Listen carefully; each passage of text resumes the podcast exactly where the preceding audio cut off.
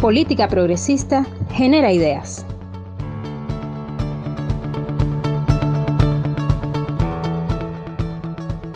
This is Alex Rivera, Public Policy Advisor with Certificate in Global Trends by Wharton Business School.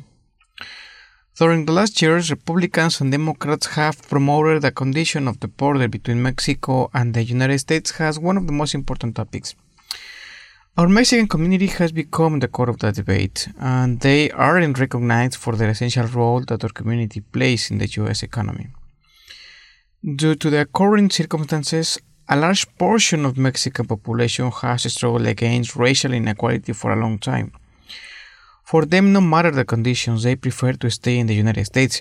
But on the other side, according to the Pew Research Center, the inhabitants in the Mexican community has reached its peak of 12.2 million in 2007. Ten years later, in 2017, they dropped to 10.5 million inhabitants, almost 2 million less in a decade, so the Mexican exodus had started a decade ago. So this indicator just shows that Trump's political rhetoric, while his administration blames us constantly by Twitter, as a community we are economically tasked with representing the main workforce in places such as California, Texas, New York, and Chicago. Some specialists agree that the financial crisis in 2008 increased the exodus.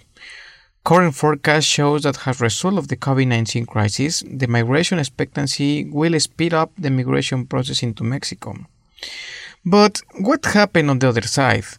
The American immigration into Mexico has increased considerably.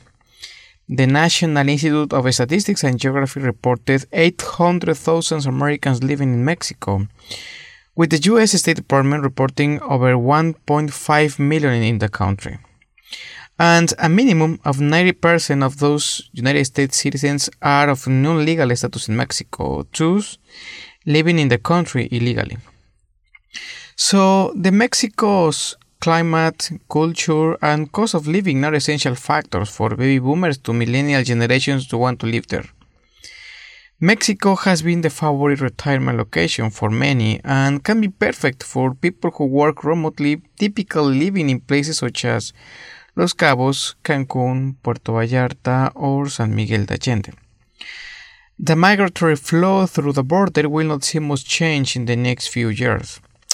The adverse living and harsh work conditions for Mexicans have been an important factor in returning home to Mexico. The pandemic could in fact increase the flow out of the United States due to our community's extremely important role in the service industry, one of the most affected during this period. Finally, as we all know, Mexico has become the favorite destination for Americans.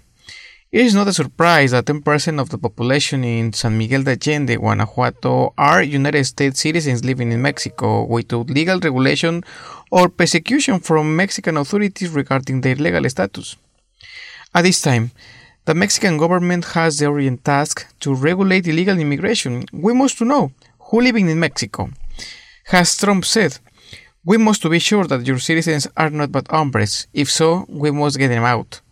Okay, Mexico remains open to those who want to experience all our amazing country has to offer, but no one is above the law.